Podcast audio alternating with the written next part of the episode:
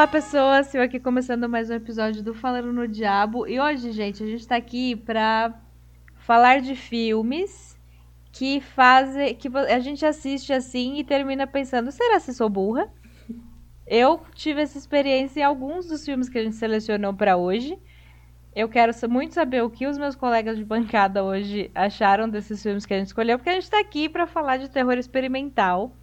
É, selecionamos então mais ou menos cinco filmes. Temos as, vamos ter as nossas menções honrosas também, mas para a gente poder fazer um panorama, assim, mais ou menos do que, do que é o terror experimental, citar alguns exemplos é, desse subgênero, não sei. Mas vamos lá, vamos, vamos debater. Boa noite, Daniel. Boa noite, Sil. Boa noite, colegas. Eu acho que uma coisa que dá para deixar claro desde o início é que filme experimental, ou então, sei lá, filme que foi revolucionário de alguma maneira. Basicamente, é, é a gente vai tentar se focar um pouco nisso, né? Tipo, esses filmes que foram difer diferentões, assim. Não necessariamente são filmes bons. Uh, a questão principal uhum, é que, assim, uhum. tipo, gostar ou não gostar do filme, nesse caso, às vezes não faz muita diferença. Tipo, a gente, a gente vai se focar mais nessa questão, assim, de uh, por que, que esse filme foi importante ou o que, que ele fez diferente. Mas às vezes ele é bem diferente, mas também é bem ruim. Então pode acontecer, né? é isso. Boa noite, Ivo. Boa noite, Sil. Boa noite, colegas aqui de podcast, Daniel, Samuel. Como o Daniel disse aí, eu, eu não gostei muito dos filmes dessa, desse podcast, não, mas eu entendo, a gente vai comentar sobre, né, sobre cada um, assim, da importância de cada um. É, gostar ou não gostar é muito relativo nessa questão. é isso. Boa noite, Samuel.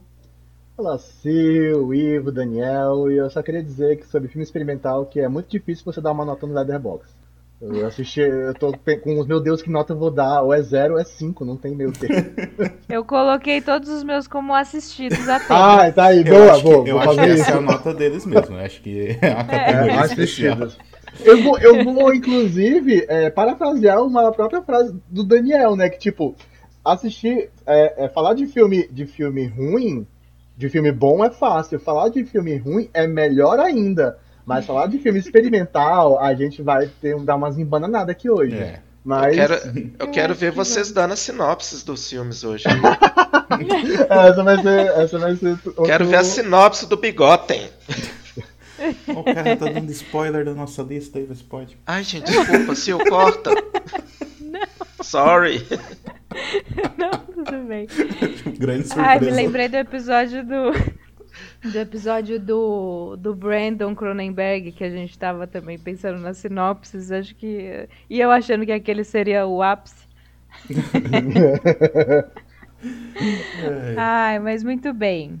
É, Samuel, você pode começar falando um pouquinho pra gente sobre o que, o que, o que a gente vai falar hoje? Explica porque eu quero saber também. Hoje, tá? o, hoje o tema tá um pouco difícil. Mas, não, assim, vamos tentar né, resumir, porque afinal o que é que é um filme experimental em, em si, né? É, filme experimental é, é toda aquela obra que, na verdade, ela faz exatamente um experimento com a linguagem. É, existe uma linguagem cinematográfica, basicamente. E quando a gente fala que um filme é experimental, ele está saindo dessa linguagem. Ele está fora do uso da linguagem que é utilizada padrão no cinema. É tudo aquilo que usa é, é justamente a linguagem para uma função narrativa diferenciada. Então, basicamente, resumo do resumo, é filme experimental ele faz uma subversão né, do, do, de um uso tradicional do que a gente está acostumado. É, a gente vai falar de filmes experimentais do terror, mas vale lembrar que, que na história do cinema houve grandes movimentos de filmes de, de cinema experimental, é, de uma exploração de uma linguagem cinematográfica é, diferenciada, principalmente quando estava começando. A gente tem obras clássicas, é, por exemplo, o Odisseia no Espaço, o Acossado, o, o Cão Andaluz, por exemplo, é, são obras que, que criaram marcos é, cinematográficos por serem diferenciados do que estava sendo em produção até o momento, né? E no cinema de terror, a gente tem algumas, algumas bons exemplos. Eu acho que o que a gente pode falar de, de o melhor exemplo de todos para citar uma ideia de um, de um filme que é, foi além de tudo que estava sendo produzido até então, é, com uma ideia, com uma linguagem completamente nova, e que no fim das contas, essa sua linguagem ela extrapolou todos os limites para se tornar um subgênero do terror, é o, o, aclamado e conhecido por todos a Bruxa de Blair. É, que a Bruxa de Blair sai em 99 como o, a fundação do, do Found Footage, né? É, praticamente. Então, é até curioso a gente trazer o exemplo do, do da Bruxa de Blair, porque hoje a gente está muito acostumado com Found Footage, muito. Mas quando a Bruxa de Blair saiu, foi um acontecimento. Foi um, um dos grandes acontecimentos cinematográficos dos anos 90, foi o, o lançamento da Bruxa de Blair. É, tanto que a, a, gente vale até lembrar que, que houve a tentativa de replicação, né? É, fizeram a Bruxa de Blair 2, que é um fracasso, é um filme horroroso. É, tem a, a, tentativa de reboot da, da, da, franquia também, que é horroroso. Nada se compara a Bruxa de Blair, é um filme extremamente único.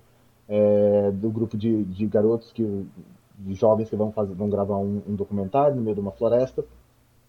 E eles se deparam com uma, uma maldição até estarem totalmente envolvidos por ela e nos envolverem a partir do momento que tudo é considerado documental a partir das fitas que eles fizeram, né? Então tem esse esse esse aspecto. É, e no cinema de terror a gente vai seguindo com, com a gente já falou isso algumas vezes aqui de que cinema de gênero é um cinema que dá muita margem interpretativa e cinema de terror pode brincar muito com isso. Então, com margens interpretativas e linguagens cinematográficas. É, é, é um gênero que está muito disposto a isso. E eu acho que esse é o básico assim, que a gente pode falar de, de cinema experimental. A gente tem que lembrar que o cinema experimental ele é, acima de tudo, uma experiência. É, você vai assistir ele meio sem saber o que você vai ver, você vai terminar ele meio sem saber o que você viu, e você vai ficar com a experiência. É difícil dizer, às vezes, se um filme experimental ele é bom ou se ele é, um, ou se ele é ruim novamente, ele é uma experiência. Então, como você carrega suas experiências é sempre uma interpretação muito pessoal. É só, só assim, né? Quando você fala, né, que o sobre o cinema experimental, essa questão da subversão da linguagem cinematográfica, é bom assim da gente entender que para subverter tem que entender a linguagem cinematográfica. Ah, excelente. Sim, e, e assim, né? Alguns diretores entendem perfeitamente da linguagem e subvertem de uma maneira muito interessante. Agora, realmente tem outros que não, assim, que talvez se achem ali o, o vanguardista ali fazendo um filme ali experimental, mas ele só está colando um monte de imagem na tela ali, né? Então acho que a gente vai até comentar sobre isso hoje. Por mais que tenha um fundo ali, é, a experimentação ela, ela tem que vir com não como uma uma coisa de entendimento, mas ela tem que ter uma justificativa também, porque ela tá ali, porque eu acho que o cinema é, ele é isso, assim, o cinema ele é, ele tem que se justificar, muita, o que ele propõe ele tem que se justificar, né? Até mesmo para você comprar a ideia de determinado filme, assim. Então a gente vai comentar sobre isso daqui, a gente vai falar bem sobre essa questão do, né, do, do que que aquele experimento traz ali para a narrativa de novo ali. Então era, era só isso assim que eu queria comentar. Ah tá. E sobre essa questão do Fall Footage, né, da Bruce de Blair, a gente vai reparar que vários filmes que a gente vai comentar aqui, né, apesar de ser 99, alguns filmes serem anteriores, né, o Bruce de Blair ser, ter um sido esse marco aí no Found Footage, é, mas até antes mesmo de se falar em Found Footage, já alguns dos filmes que a gente vai comentar se encaixariam perfeitamente é, nesse subgênero, assim. Tá, só deixa eu só então um último comentário aqui antes da gente entrar na lista. É, eu acho eu, eu, gostei bastante da introdução que vocês fizeram e aí só para complementar uma coisa aqui que é o seguinte: é, existe dentro do, do cinema mesmo um, um gênero que é o cinema experimental, né? Tipo assim, é, que normalmente é, é, mais tipo composto por curtas metragens, tem alguns longas também, mas né, pelo menos os mais famosos são curtos. Não é sobre isso que a gente vai falar, tá? Só para deixar claro assim, tipo, a gente não vai falar sobre o gênero experimental. Até tem alguns experimentos que usam, por exemplo, filmagens de, é, de filmes de terror e faz manipulação nas, nas imagens, fica bem legal também.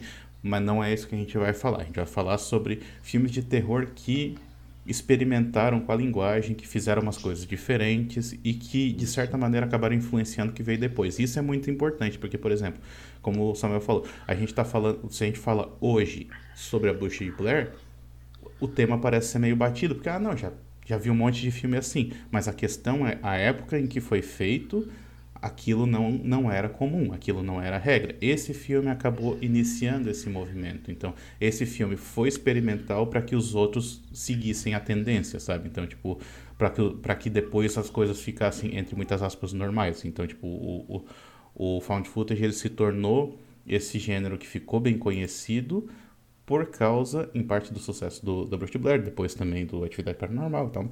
Mas, assim, quando a Bruce Blair saiu, ele era um, um, um exercício né, de experimentar com a linguagem para ver se ia dar certo e deu bem certo. E aí, por causa disso, ele se tornou esse, mar, esse marco que deu início a esse movimento. Não foi o primeiro, tipo, teve coisas antes, a gente sabe disso, né? Antes que alguém mande comentário alguma coisa, falar, ah, você esqueceu do Holocausto Canibal, alguma coisa. Não, mas ele foi algo que Ele foi um marco. É, ele foi um marco, Isso. não tem como negar, porque o Holocausto Canibal saiu, tipo, demorou, tipo, 20 anos para sair a Bruce Blair, e ainda depois uhum. da Bruce Blair demorou bastante até o. Demorou alguns anos até o, até o Found Footage se estabelecer mesmo, se tornar popular. Porque uhum. até então Sim. o Blair era aquele meio que experimento isolado, assim. Então, só para deixar claro, não é, a gente não vai falar sobre o gênero em si, mas a gente vai falar sobre o experimentalismo da linguagem e como que isso afeta os filmes que vêm depois, esse tipo de coisa. É isso. Isso aí. Depois a gente faz um episódio sobre found footage, gente. Sim, por só favor. Que, só que eu nunca vou assistir o Holocausto Canibal. Não tem problema. Até é. porque o Holocausto Canibal, assim, uma, uma, coisa que muita gente esquece é que ele tem uma narrativa convencional durante, sei lá, 90% do filme, tá? Sim, é só quando. É... é... Aí do nada ele bota umas imagens e fala, ah, e essas imagens são reais, mas todo o resto é tipo um filme convencional, então. É, eu acho interessante isso no Holocausto Canibal também. Ele é bem convencional na maior parte. Muito bem. É, então vamos entrar na nossa listinha, gente. A gente nem vai muito longe dessa vez. Vamos começar lá em 1990 com um filme que quando quando eu era uma jovem adulta, que eu me achava muito ousada, eu via imagens do Begotten que falava, nossa, que ousado, né? ousado igual eu. Mas eu... é, exato. Eu sou jovem, eu vou ver um filme terror ousado, é desse jeito. Exato. Mas não assisti naquela época, não. Eu demorei muito pra assistir. perdeu, perdeu o momento, né? Perdi.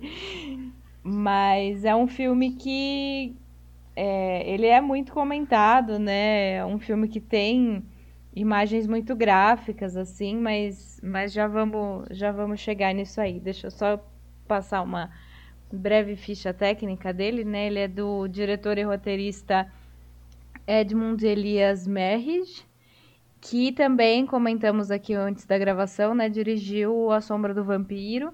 E é um filme que é, também estávamos comentando antes. É, se eu, particularmente, não lesse os créditos, né, que indicam qual ator fez que personagem, assim, quais são os personagens presentes no filme, eu não entenderia nada. Mesmo assim, não sei não sei se entendi lá muito bem, mas acho que esse é um dos maiores exemplos do de como meus colegas já falaram, do não é questão de gostar ou não, ele é uma experiência, assim, né? Mas quero muito saber o que vocês acharam. Alguém quer dar, quer tentar arriscar uma sinopse, gente? Vai lá, Samuel. Eu acho, eu acho que esse é o mais missão. complicado da gente dar uma sinopse. É, o, o Bigotten, ele curiosamente, é um filme que você não é capaz de interpretar sem ir atrás das de explicações, digamos assim, fora do filme. É, ele tem esse, esse, esse ponto, tanto que a, a falou, você tem talvez lendo os créditos, você consegue encaixar melhor uma coisa ou outra. É, mas então, a partir dessas informações externas e dos créditos, do que é que se trata Bigotten? Bigotten conta a história é, de um de um evento praticamente assim a gente está tá testemunhando um tipo de gênesis a uma visão completamente diferente onde a gente tem um, um, o Deus logo no início é, ele é um Deus moribundo ele está em um estado de, de autodestruição é, cortando parte de si mesmo E esse deus, durante a sua autodestruição, ele vai gerar um, a mãe natureza. A mãe natureza, ela, ela vai então gerar a própria humanidade. Só que a humanidade, como é gerada em Begotten, é representada numa pessoa com deficiência, como uma, uma, uma pessoa que não, não é capaz de, de, de fazer nada sozinha. E a gente vendo Begotten dá uma impressão de que esse é um período onde forças estão extremamente. É, pelo menos, é, esse é aquela, aquele ponto da análise meu pessoal, sabe? De que forças estão em extremo, em extremo conflito. Não existe exatamente bem ou mal em Begotten mas existe violência, existe violência, existe um horror, é, porque todas aquelas forças elas não estão estabelecidas e elas estão sempre em conflito por causa disso. É, a mãe natureza é atacada por um grupo que, se eu não me engano, são os nômades, numa representação de várias pessoas que tentam controlar o que ela está em criação. E o filme vai vai vai andando dessa maneira extremamente louca com um nível gráfico extremamente alto de, de violência e de horror. Num uso de filtro em preto e branco, a gente tem que, que mais saturado, tem esse aspecto. É, não é aquele preto e branco bonitinho, não.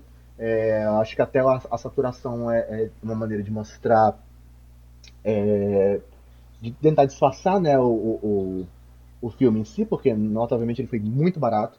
E é isso. Ele é uma experiência visual, é um filme sem falas. É, você tem que prestar atenção realmente para poder talvez juntar uma coisa ou outra do quebra-cabeça. E mesmo assim você vai ficar, cara, que porra é essa? Que, que diabo foi que eu vi? eu gosto, é, particularmente eu gosto muito de Bigotten. Acho que, que, que, justamente pela experiência, sabe? Ter assistido ele foi uma coisa. Uma... Eu assisti ele num momento que eu tava muito já cansado de algumas coisas, tava procurando, procurando coisas diferentes para assistir em terror. E eu esbarrei com Bigotten. E eu assisti, eu fiquei, uau, que foi que eu vi. É. Então tem esse, esse ponto. Não, talvez um filme que não envelheceu muito bem também. Mas é aquela coisa, é, o Bigotten ele, ele foi aclamado é, como um filme cult, como um filme experimental de terror. E meio que ele tem esse status até hoje. É, não é uma coisa tipo, ah, é, não, não é que ele não envelheceu bem, mas ele, ele tem esse marco que é dele. É, o diretor, ele, ele, meio que fez uma trilogia, né? Pessoal, eu não, eu não sei se, foi, se é trilogia mesmo. Mas o, o, restante da, da, da, filmografia dele não chega aos pés de, de ser algo marcante como o próprio Bigotten. E só vendo, só, só vendo para entender. É, é, vai ter estupro, vai ter violência, vai ter gore, vai ter, vai ter a, mutilação, a própria mutilação em si está ali presente. É um grotesco em tela que, que é do primeiro até o último minuto. Então, acho que a, a melhor palavra para definir é isso, é o grotesco. É, mas tem uma história aí naquele grotesco, tem um, um, um contexto muito diferenciado do que a gente está acostumado a, a ver em tela. Essa ideia de que não, é, não existe bem ou mal, existe, como eu, como eu disse, um, forças em conflito na época de uma formação de um mundo.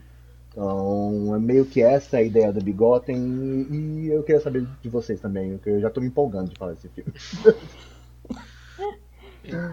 Eu acho, você falou da imagem, né? Ele parece ser muito mais, muito antigo, né? De, não de dos anos 90, assim, mas Sim, tipo, parece que é muito começo anterior. De século, assim. Ele parece muito, muito antigo mesmo. É, mas, enfim, é, Tá até assim, né? Demorando aqui Ivo, a formatar Ivo, as ideias. Que, que, não gostou de nenhum dos filmes, vai, fala. Não, não, assim. Qual foi eu, a sua experiência com o Bigode? Eu tive a fase que, as, que a Silvana falou que ela perdeu o time e eu não perdi. Eu vi, achei incrível. Achei a coisa transgressora, mais transgressora do mundo, gostei.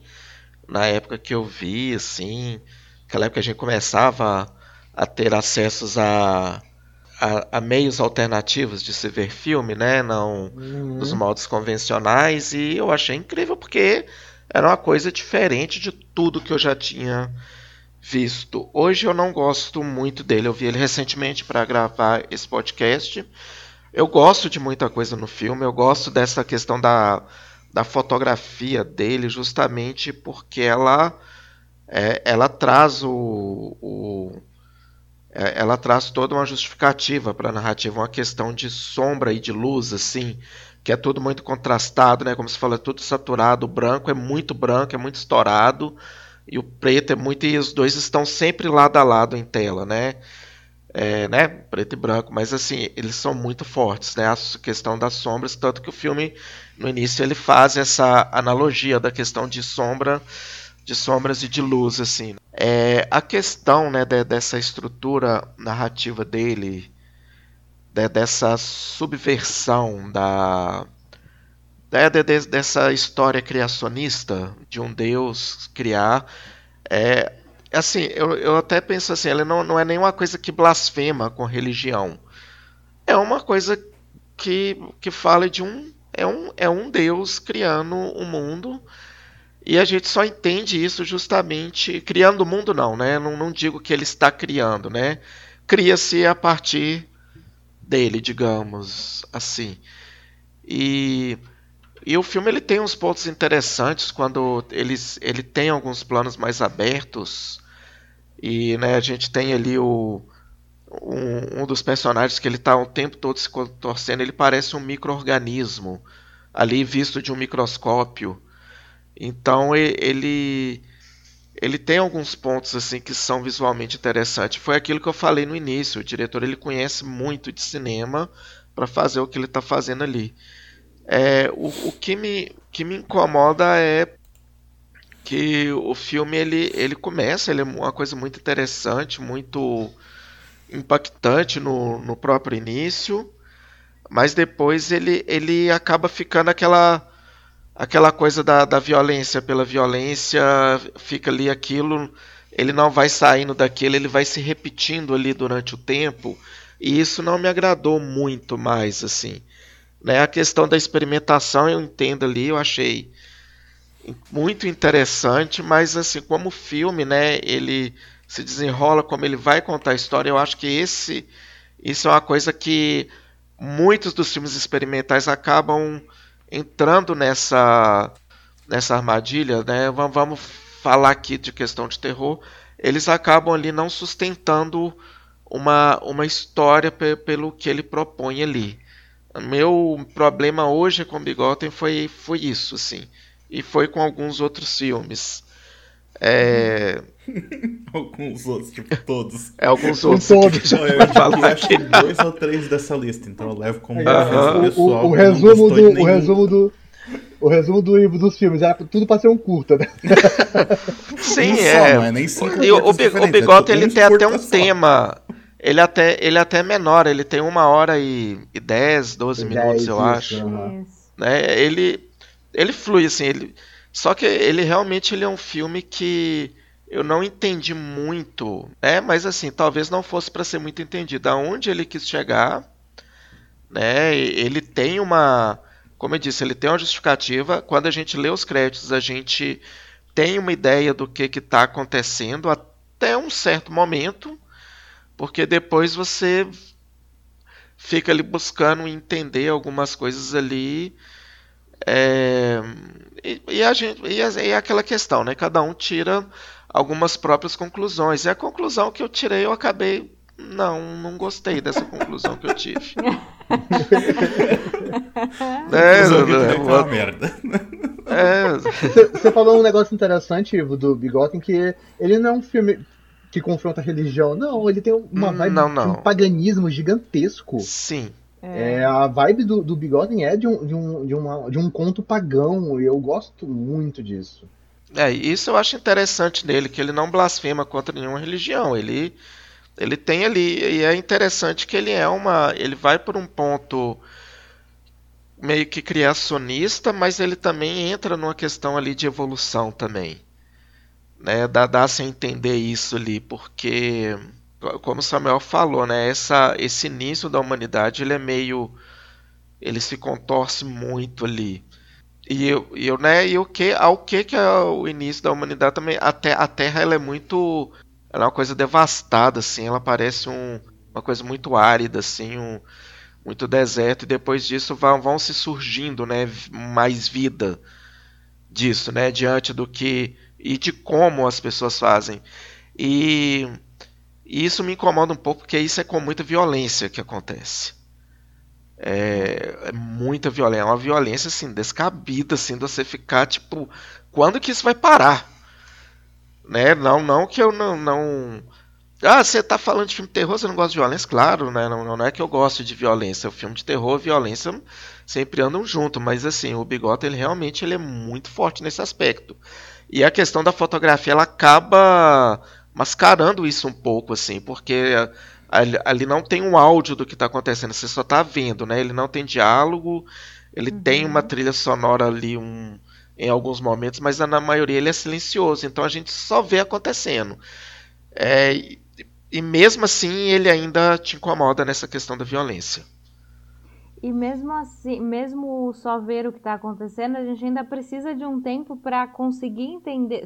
Fica né, essa repetição, essas Sim. imagens iguais muito longas, mas tipo, até você assentar e entender o que você está vendo, sabe? Vai mesmo um tempo, assim. Uhum. Então, é, é um filme difícil. Bom, seguindo então para o próximo, gente. Vamos pular dois aninhos só. É, em 1992 aconteceu um fenômeno chamado Ghostwatch, que foi um, um filme, é um filme de terror britânico, né? Ele foi exibido é, na BBC e ele é uma, foi uma pegadinha, né? É, como foi feito como se fosse um programa ao vivo, é, em que, inclusive, o, o, apresentador do programa, os jornalistas, todo mundo estava trabalhando ali, são pessoas reais, né, que são apresentadores da BBC, então fizeram de fato como se fosse, fossem essas pessoas num dia de trabalho normal, só que eles estavam investigando uma casa que seria assombrada, né? E, e foi exibido como se, como se tivesse sido é, ao vivo, né? Ele não foi, ele foi gravado antes, claro. Mas muita gente caiu. E isso é o tipo de coisa que acho que só poderia ter acontecido nessa época mesmo, né? Uhum. Até já falamos da Bruxa de Blair, muita gente acreditou na época que era algo real. Esse aqui é a mesma coisa, até eh, de antes, né? Ele é de 92. É, então, então foi um acontecimento ali naquela época. É, o filme foi dirigido pela Leslie Manning e teve um roteiro do Stephen Volk. É, e é isso, quero saber o que, vocês acharam. Daniel, que gosta, quer falar, quer iniciar? Ah, pode ser então. Não, eu adoro esse filme. É, eu revi ele recentemente para eu já tinha visto antes, né, e tal, mas aí eu revi recentemente e, pô, eu gostei mais ainda agora. Então, tipo, essa ideia do, tipo assim, de fazer um negócio que parece real, mas não é, né, tipo, é, e realmente muita gente acreditou, é, não sei o quanto que isso funcionaria hoje em dia, como a Sil falou, mas na época funcionou muito porque teve várias coisas que conspiraram a, em favor disso, né. Teve a ideia do, é, por exemplo, que são atores que são uh, que não são atores, que são tipo apresentadores mesmo, né? Tipo, estão, ou seja, eles são conhecidos por uh, por como é que eu posso dizer, por uh, apresentar a verdade pro, pro público. Então, assim, se eles estão falando que aquilo ali é verdade, o público tem a tendência a acreditar que, que aquilo ali é verdade também, sabe? Então, tipo, tudo isso vai, vai, vai adicionando camadas pro, pro filme para que ele funcione de uma determinada maneira. Então, tu tem a presença desses atores. Tu tem, por exemplo, uma estética que lembra muito a estética de um programa ao vivo, né? Então, tipo, tem toda a construção ali para parecer um programa ao vivo. Então, e aí, assim, você tem inclusive a ideia da participação do público, que isso eu acho mais legal, né? Porque, tipo assim, o público, eles deram um número de telefone para o público poder ligar e participar. Só que o negócio não era ao vivo, então, obviamente, que quem ligava não conseguia é, participar do programa de fato. Só que durante o programa eles estavam atendendo supostas ligações do público. Só que tipo, tudo combinado, tudo gravado antes e tal, né? Só que aí tem uma coisa: quem ligava, é, né, o público que estivesse assistindo e ligasse para lá, eles recebiam tipo informação de que ó isso aqui é falso o que está sendo exibido na TV agora é falso não é verdadeiro se ainda assim você quiser falar com a produção continue na linha e tal que a gente vai transferir a ligação ou seja, a teoricamente, as pessoas que ligassem, elas imediatamente iam saber que se trata de uma ficção. Assim como foi dado um aviso no início do. É, antes do início do, do, do, filme, do episódio, coisa assim, né? Então, assim, tinha essas duas, essas duas questões. Só que muita gente é, sintonizou a TV depois, então não pegou o aviso de início, e, pelo que foi constatado, mais de 30 mil pessoas ligou para a emissora ligaram para a emissora durante a exibição, o que fez com que houvesse um congestionamento nas linhas, consequentemente as, as ligações não eram completadas e consequentemente as pessoas que ligavam não recebiam esse aviso de que se tratava de uma história falsa. Sabe? Então, assim, o negócio. Foi essas coisas que foram funcionando. Mas o que mais me chama a atenção não é nem isso. Não é nem essa, esses pequenos artifícios, mas é a maneira como a, a história desse filme ela é construída, ou melhor, a, a visualidade desse filme ela é construída para que funcione, para que essa ideia desse realismo funcione. Isso é que eu achei mais é, sensacional nesse filme, porque assim é algo que é muito bem trabalhado, porque eles usam primeiro é, tem toda essa estrutura de de jornal mesmo, né? então no início não acontece muita coisa, é bem mais paradão, então você está meio que apresentando a situação e tal. Uh, só que assim, tem um certo momento em que aparece um negócio ali que você fala, ah, tem, tem gente que está dizendo que viu uma, uma sombra lá, uma coisa, uma figura no, canto da imagem. Daí eles voltam a imagem para ver, e aí, tipo, tu vê que tem alguma coisa lá, e aí daqui a pouco tu vai olhar de novo já não tem mais nada lá. E por que, que eles fazem isso? Porque a gente está falando de algo que foi exibido na TV. Então as, as, pessoas, por exemplo, não tinham como rebobinar para ver de novo, sabe? Então ficava aquela discussão uhum. em casa, não, mas eu vi alguma coisa, uhum. não, mas não tem nada, sabe? Então, tipo, é sempre incentivando uh, é, a, digamos, uma certa participação do público, sabe? Tipo, fazer o deixar o público na ponta da, da, da cadeira, assim. E aí tem um, tem um momento, assim, que passou despercebido para mim da primeira vez que eu vi, mas que dessa vez eu, eu percebi, eu falei, cara, isso é, isso é demais. Que é uma cena em que eles estão, tipo, que eles têm, tipo, depoimentos de outras pessoas que estão contando outras histórias sobrenaturais e tal, né? E aí é, tem uma hora que eles estão pegando depoimento de uma. De uma tá, tá, transmitindo depoimento de uma mulher, e aí do nada meio que dá falha a fita, assim, tipo, começa a rebobinar sozinho e daí uhum. para, e aí volta pro, pro estúdio, daí tá, tem, um, tem um cara da produção ali junto, então eles meio que tem que, tipo, a disfarçar, ah, a gente vai tentar voltar para essa fita depois, tal, não sei o quê. A ideia de tu inserir um suposto erro no, no filme, tá ligado? Tipo assim, é o que dá essa, essa, extra, essa camada extra de realismo, sabe? Porque, tipo assim, na, a ficção não permite erros. A ficção, ela, ela, é, ela é planejada ao ponto de que, tipo assim, é para tudo sair perfeito. Mas, na realidade, os erros acontecem sabe? Então, assim, tu colocar esse, esse toquezinho a mais, assim, de olha, é, se fosse ao vivo, poderia acontecer algo, algum imprevisto, alguma coisa tipo isso. E eles colocam isso o tempo todo no filme, assim, tem outros momentos que tu vê que os atores meio que eles deram uma embargada na fala, eles deram uma engasgada, alguma coisa, e eles mantêm isso. Por quê? Porque se fosse de verdade, se fosse ao vivo, seria desse jeito, sabe? E a ideia de trazer esses pequenos elementos, eles todos vão se juntando para formar o filme como um todo, isso é que eu acho mais sensacional. Além de que ele tem uma questão, por exemplo, que acho que a gente vai discutir talvez no próximo filme também, que é a ideia da maldição que se transmite pela tecnologia, que ela não está limitada a um único espaço, porque a maldição ela começa supostamente naquela casa, só que ela, no final ela está dentro do estúdio e aparentemente está se espalhando pelo, pelo país também, por todo mundo que está assistindo, sabe? Então, hum. ela não está ela não tá limitada a um lugar, é uma, é uma maldição que é transmitida pela tecnologia, que, é, que habita o mundo da tecnologia. Isso vai ficar mais claro, mais evidente depois no, acho que no filme seguinte, mas que é uma ideia que já está aqui. Então é, é, isso que a gente falou antes. Assim, tem elementos que o filme traz e que eles depois vão ser absorvidos depois uh, por outros filmes. A Bruce de Blair bebeu muito na fonte desse filme aqui. Essa ideia de, do, desse aspecto do, assim, da, de como que esse filme aqui reproduz a ideia do realismo. A Bruce de Blair meio que fez igual, sabe? Então eu acho esse filme sensacional. Quero saber a opinião de vocês. Não, eu, eu acho assim, eu gosto muito. Né, tudo isso que você falou, Daniel, concordo muito com você. Eu acho a ideia muito incrível, muito sensacional. E vendo o filme assim, para mim ele ele funciona muito nessa questão do de funcionar como um programa ao vivo assim. Ele é muito é, ele é muito correto nisso. Até essa questão do erro assim é, é, é incrível justamente por causa disso, né? Porque a, o ao vivo dá muito erro ali, dá muita é, muitos problemas ali que não são, é, não são esperados. É, só o que me incomoda nesse filme é a parte do terror, né? Quando ele vai ele se intensificar, para mim ele não, o que não funciona para mim é a família, é as meninas e a mãe. Eu, eu acho que elas estão muito assim desconexas com o que está acontecendo, elas não convencem. Ah, elas são inglesas, elas são chatas. É, em nenhum momento. Atrizes, é, né?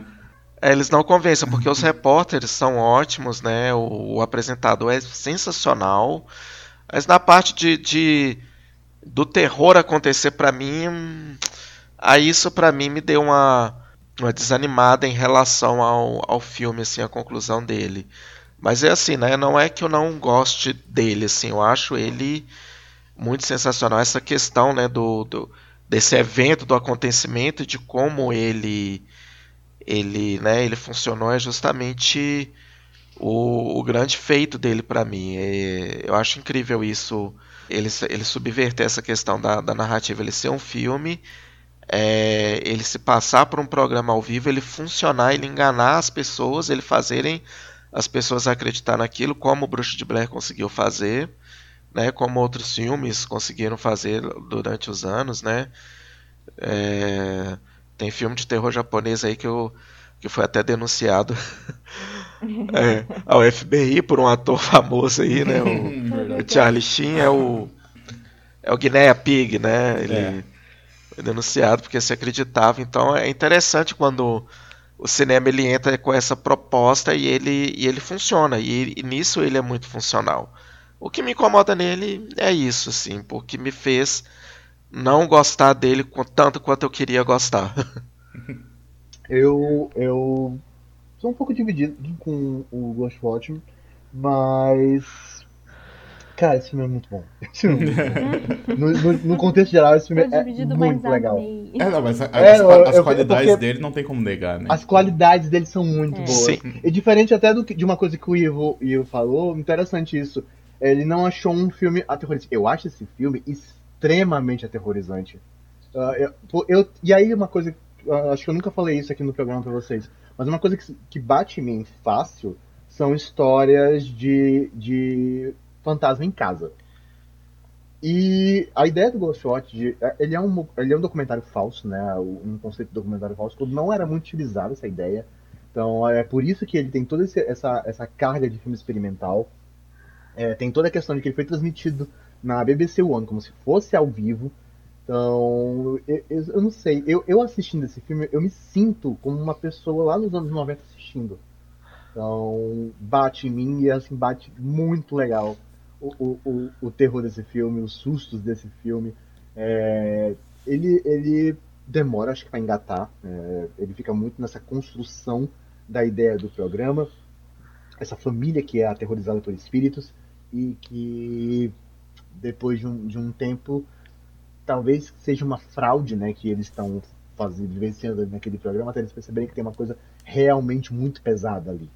É, eu acho que é, essa crescente me ganha muito nesse filme. Porque, cara, como esse filme é, é, tem momentos muito assustadores. O negócio do, do, do som dos gatos, é, a questão do, do, das ligações, a ligação que o cara explica é, o que pode ter desencadeado na maldição é muito boa essa parte. É, então tem esse, esse, eu acho que Ghostwatch é um, um feito como filme, um feito. É, da parte negativa, eu já falei que eu acho que ele demora para engatar e eu não gosto de quase ninguém do elenco. Eu gosto do apresentador, ele tá ótimo naquele, naquele, naquela apresentação. E da psicóloga lá, que ela tem. Ela faz umas caras e bocas excelentes. Mas a família, acho um saco aquelas meninas. A, a, a, a mãe parece a tia da Suíta, mas não tem, não tem o talento. e, e os repórteres também. Aquele menino negro, esqueci o nome, o, o repórter negro. Ele é um Toda vez que ele aparecia, né? tinha vontade. Ah, ele é... que comédia, né? Que comédia. Gente. que comédia de raiva. A Sarah, eu acho assim que ela perde o ponto na, na atuação. E ainda assim, como esse filme funciona, como ele é bom. ele tem um monte de aspecto técnico que, que você fica. Ah, ele é. Um que entrega, por exemplo, assim, quem deve ter notado assistindo justamente no dia, ele é linear demais.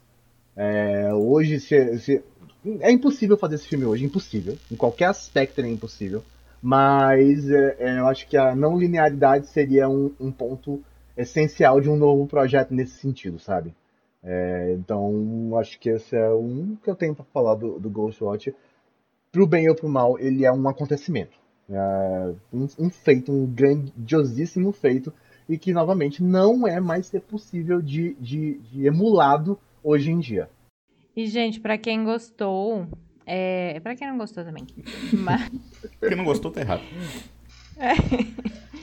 para quem, pra quem se interessa né, em, em, se aprofundar um pouco mais na história também, o, o roteirista, né, o Stephen Volk, em 2007, se não me engano, ele lançou um, um conto chamado 31 de outubro, 31 barra 10, né? é, que é uma sequência do, do Ghostwatch, uhum. que se passa 10 anos depois. E pelo que eu, eu não li ainda, mas, porque eu descobri agora há pouco, inclusive, mas é, pelo que eu vi, ele acompanha um grupo de pessoas que vai visitar o estúdio que ficou fechado desde então. Interessante. É, ah, legal. Interessante. Eu vou deixar o link no post. É, só tem em inglês, pelo que eu achei aqui, mas mas, mas também agora, agora os tradutores funcionam direitinho, uhum. né? Então, se precisar. Mas, mas vou deixar o link no post, então, para quem quiser ler. Depois eu mando para vocês também no WhatsApp. Ah, vou querer sim. Mas achei interessante. Eu vou só, então, complementar, então, é, duas coisinhas aqui.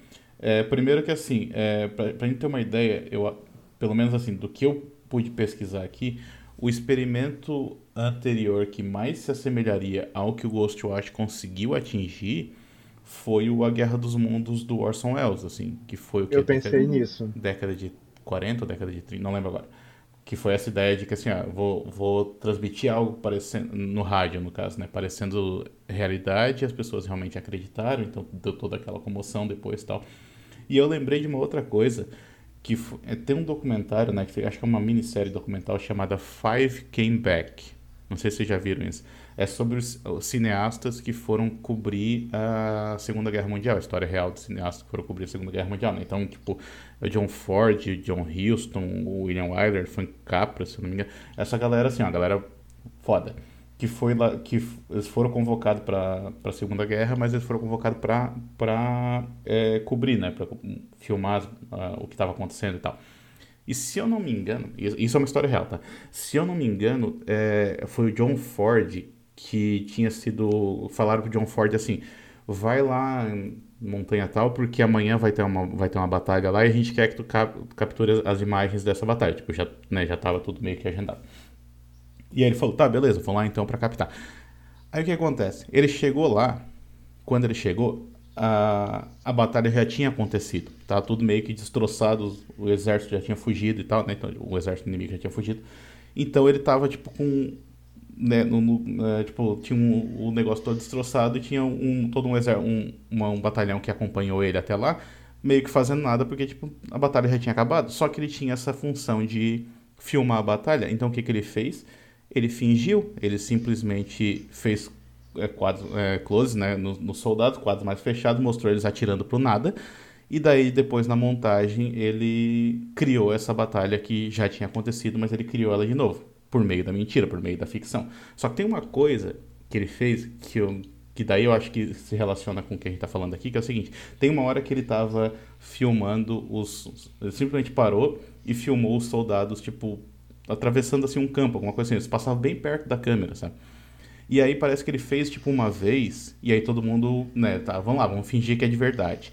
E aí todo mundo meio que, que passou pela frente da câmera e seguiu em frente. E aí ele não gostou disso. Ele mandou todo mundo voltar e ele selecionou uns dois ou três. Ele falou assim: vocês têm que olhar para a câmera quando você estiver passando aqui. Vocês não podem fingir que a câmera não existe, porque se fosse de verdade e você estivesse atravessando esse campo e tivesse alguém filmando vocês de verdade, vocês iam olhar para a câmera que vocês iam achar estranho isso. Entende? Ele usou esse um artifício que normalmente a, a ficção não usa, que é tipo assim, não olhe para a câmera, não reconheço o não reconheça o artefato aqui, né? E ele insistiu que eles fizessem isso para quebrar essa barreira justamente para dar essa, essa camada extra de realismo para aquilo que ele estava que ele uhum. apresentando. é isso que o Ghostwatch faz com esses erros de gravação, tipo, com esses erros, sabe, tipo, erro de transmissão e coisa assim. Ele, ele dá essa, essa outra camada de realismo. Eu acho que é por isso que funciona tão bem. Até a parte que foi mencionada aqui, que, pô, demora para engrenar. Realmente demora, mas eu acho que também se fosse um, um programa jornalístico também era assim, sabe? Quando a gente via, tipo, sei lá, os linhas diretas da vida nas antigas, tipo, o início era um saco, tá ligado? Que era só apresentando a situação e tudo mais, tipo, então eu acho que tudo ali eu acho que é proposital. Eu acho que é por isso que ele funciona tão bem. Total. Muito bem. Bom, então seguindo um pouquinho mais, gente, vamos falar um pouco de The Collingswood Story de 2002. Eu não conhecia esse filme, Daniel que indicou. Olha só, hein? E, e aí, pelo jeito, agradou, né? O, o público. Agradou, agradou. agradou até o Ivo, é, olha só. Me agradou. Olha aí. E olha que ele não gostou de nada. É um filme que foi escrito e dirigido pelo Michael Constanza e acho que é o primeiro, o primeiro é, terror que se passa em telas de computador, Daniel, você sabe? Isso, assim, pelo que, pela pesquisa que eu fiz, é, foi o primeiro que eu consegui encontrar. Inclusive, é, quando eu tava, que eu, eu, pesquisei sobre o host pro, pro doutorado, né, daí eu fiz uma pesquisa sobre o desktop horror, a história do desktop horror. E daí eu achei, inclusive achei artigos publicados em livros que não citavam esse filme e citavam, tipo, filmes que foram lançados 10 anos depois como sendo os primeiros. Então, tipo assim, essas pessoas não sabem da existência dele, então possivelmente ele é o primeiro. Porque, tipo, se estão falando que o primeiro aconteceu 10 anos depois, então esse aqui provavelmente é o primeiro. Pelo menos é o primeiro que eu vi. Eu fiz uma pesquisa extensa sobre isso. Uhum. Muito bem. Ele, assim, ele é o que a gente chama então de é, desktop horror, né? Que é esse filme que se passa na tela de um computador. Uh, na verdade, assim, aqui ele já, já tem uma, uma questão pra gente colocar. Ele não se passa na tela de um computador, ele se passa na tel nas telas de computadores. Isso é uma coisa que depois vai, foi sendo um pouco mais aperfeiçoada nesse. Não sei se dá pra dizer que é subgênero, né? Mas, tipo, é, fica não, não é assim que acontece mais para frente, mas eu falo sobre isso depois. Mas então assim, ele acompanha uma menina que se mudou para para outra cidade para poder fazer faculdade e ela ainda mantém contato com o ex-namorado dela por meio de é, chamadas de vídeo que eles fazem todo dia, provavelmente depois da meia-noite, porque era quando, aqui, pelo menos aqui era quando era mais barato, né? Lembram disso? Uhum. Lembram dessa época que só dava pra... Inclusive faz, Faz barulho de internet. De faz, faz. Exatamente. Como é que era o barulho, Silvio? Faz aí. Ah, eu não. Depois a gente coloca na edição. Isso, era esse aqui.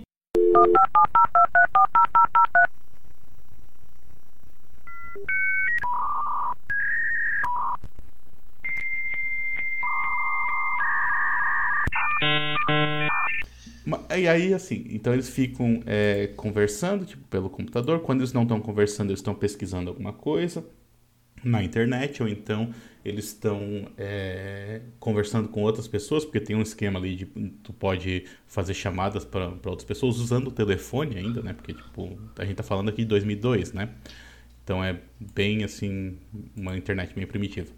É, e aí, durante as conversas, eles ficam, ela a menina começa a descobrir algumas coisas a respeito da cidade onde ela mora e a respeito da rua onde ela mora e possivelmente até a respeito da casa onde ela está morando também. Então, que pode, pode haver uns fantasmas lá, umas coisas assim, algumas coisas relacionadas a seitas e, e uns outros bagulho meio sobrenatural, meio, é, então, que vai se tipo assim, que é uma situação que vai se escalonando até certo ponto em que essa uma certa manifestação sobrenatural começa a ficar um pouco mais presente uh, naquela realidade. Só que, tipo assim, não chega a ser muito presente. Tu não vê muita coisa uh, acontecendo com os personagens ao longo do filme. Assim, acontece uma coisinha ou outra, mas não muito.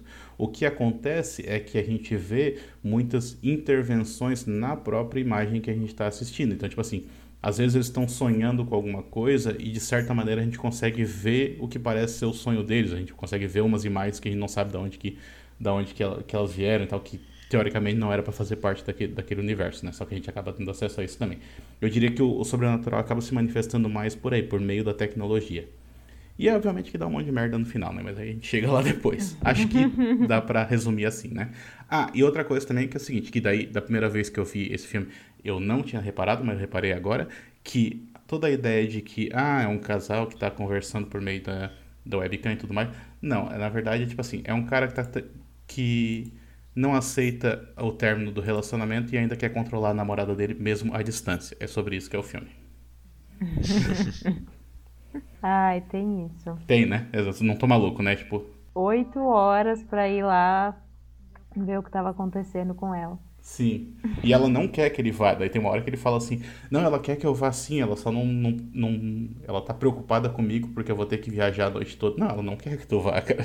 Uhum. Deixa isso claro, tá ligado? Pois é. Ivo, o que você achou? Então, eu gostei, eu é, me prendeu ver ele hoje, né? Eu tive uma correria para ver esses filmes, gente. Foi.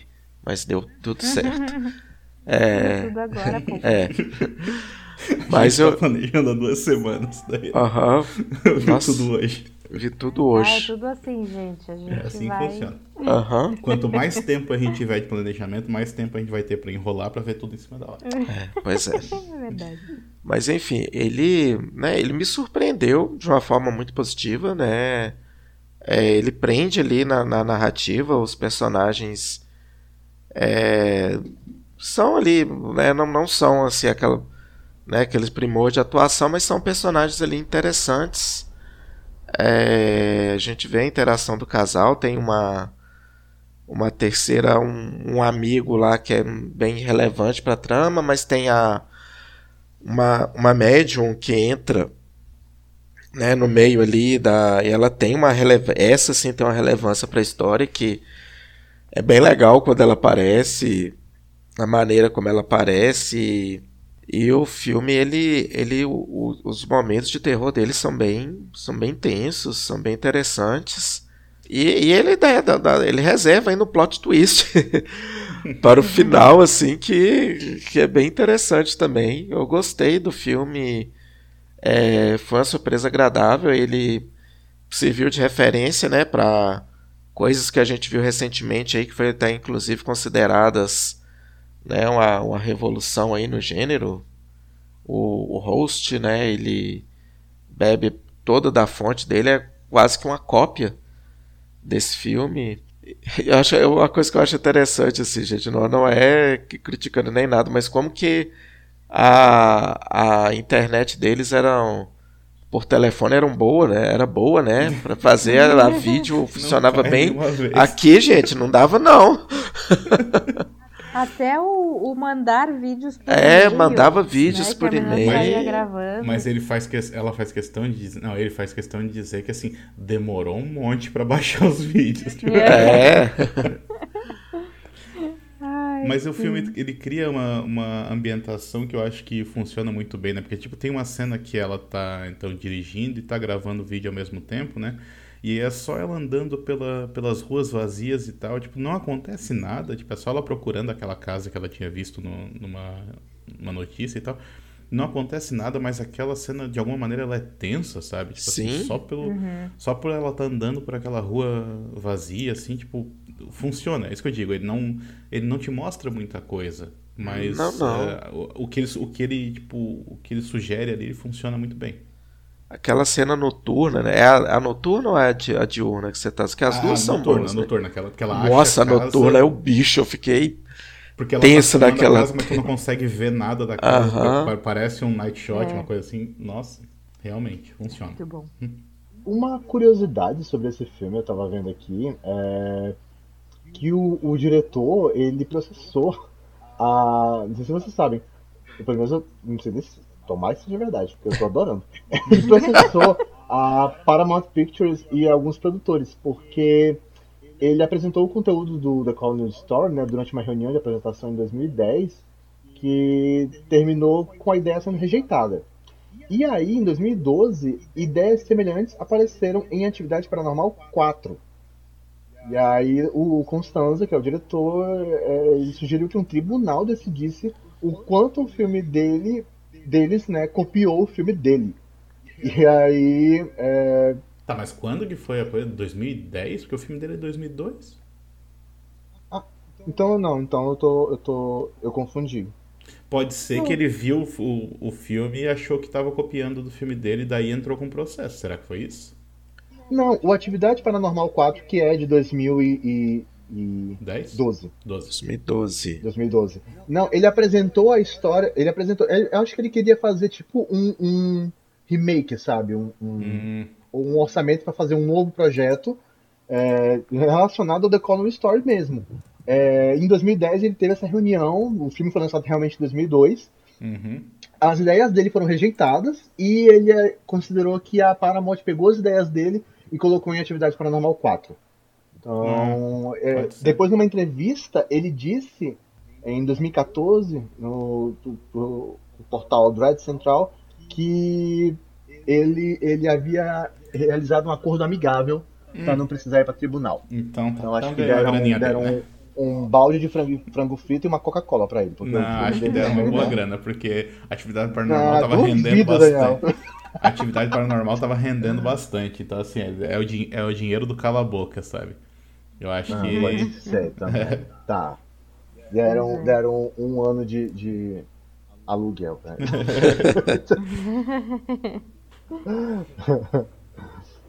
Mas é. É porque, o- se eu não me engano, é o, o Atividade Paranormal 4, ele tem bastante de, de cena de, de conversa por, Computador, por né? computador e tal, né? Então acho que faz sentido. Mas, Sil, o que, que tu achou? Ah, então, eu gostei bastante, assim, achei bem simpático. É, eu acho que o final, talvez, bem o finalzinho, assim, ficou um pouquinho mais, mais fraco pra mim. Principalmente porque, vou, vou dar um pequeno spoiler aqui, gente. Aparece o, o rosto do fantasma, do, Uhum. é, do fantasma, né? E foi bem qualquer coisa. É, Foi só um cara. E, e é, é bem rápido também, então isso me, até me tirou um pouco, por mais que seja rápido, me tirou um pouquinho ali no momento. Mas, mas eu achei um filme bem simpático, assim. É, eu fiquei tensa, principalmente nesses, é, nessas filmagens na rua mesmo. Eu tava a qualquer momento, qualquer esquina virada, esperando que fosse aparecer alguma coisa, né? Uhum. E, e nem precisa, né? Porque só, só essa, essa construção, assim, já, já foi suficiente. Eu gostei desse negócio da, da mulher, né? Pra quem eles ligam, que, que essa, essa vidente aí, enfim. Que com cada um deles ela fala de um jeito, né? E você fica meio sem saber o que, que tá acontecendo, assim. É... Tu não sabe se tu acredita Achei nela ou não, né? Porque tipo, tem uma hora que ela fala que tá Exato. tudo bem, tem uma hora que ela fala que tá uma merda. é, então, na dúvida, na dúvida, né? É. Acreditem. eu, eu gosto também. Mas eu é, eu gosto também das cenas da, da casa, né? Que ela tá ali na casa. A gente sempre fica na expectativa que vai, tipo, aparecer um vulto, vai passar um vulto em tela. Como, né? É, é até um clichê e isso não acontece, né? E você fi- a expectativa que você fica de que vai acontecer é, é bem, é bem interessante como que ele, ele trabalha isso no, no filme. Assim. O final realmente ele, eu achei um pouquinho apressado, aquelas imagens escuras ali. Mas tem um negócio assim do final que é essa. Tu até falou desse pequeno é, plot twist, digamos assim, né? Porque a gente tá ali. E aí vai um spoiler aqui também, né? A gente tá ali acompanhando ela, a gente acha que ela que tá em perigo e na verdade quem É. se fode no final é ele, né? Sim, Eu isso, isso eu achei muito- bem interessante. Eu pensei nisso, né? Durante certo momento do filme, eu falei: "S- vai acontecer alguma merda com esse cara.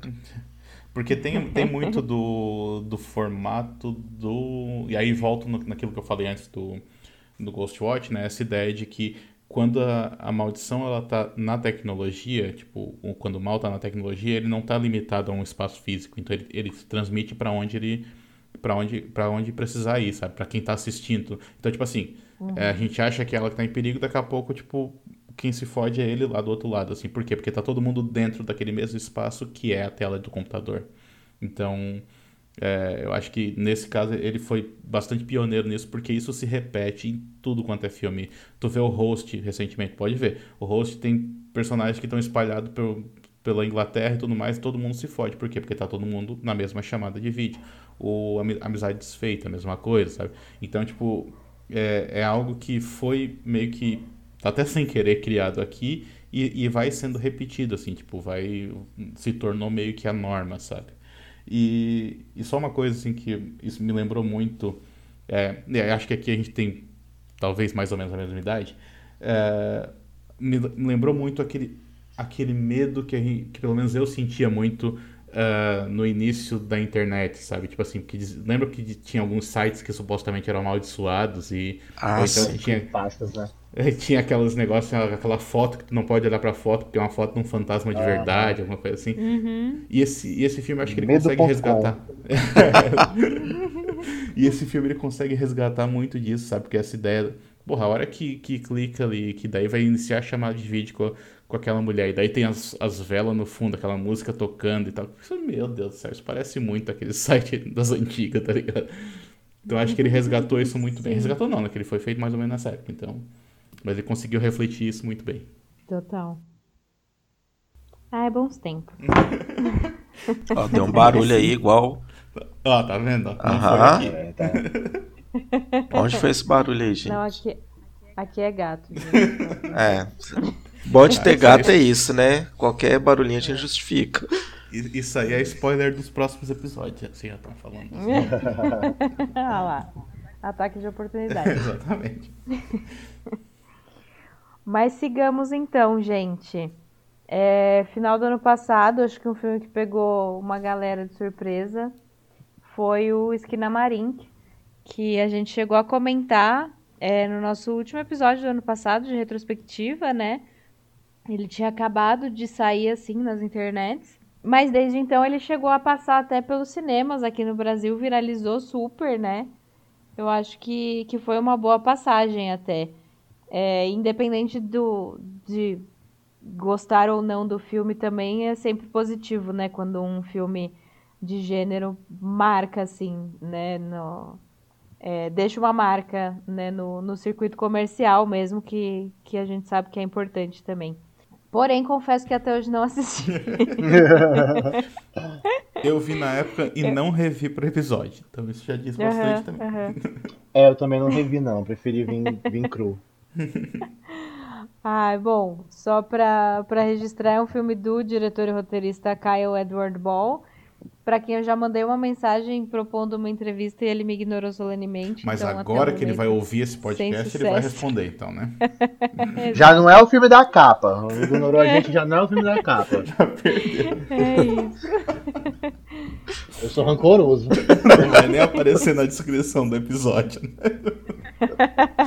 Não, tem que, tem que ah, aparecer, vamos, vamos tem que, aparecer que a gente tem que aproveitar o hype pra chamar público. Você acaba. Ai.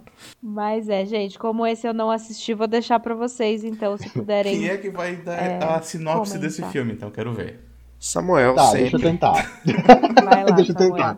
É, é, Esquina Marink, é, antes de falar sobre a sinopse, eu gosto do Esquina Marink mais pelo que ele representa do que pelo que ele é. Eu acho que essa é a ideia principal que eu tenho em relação a esse filme.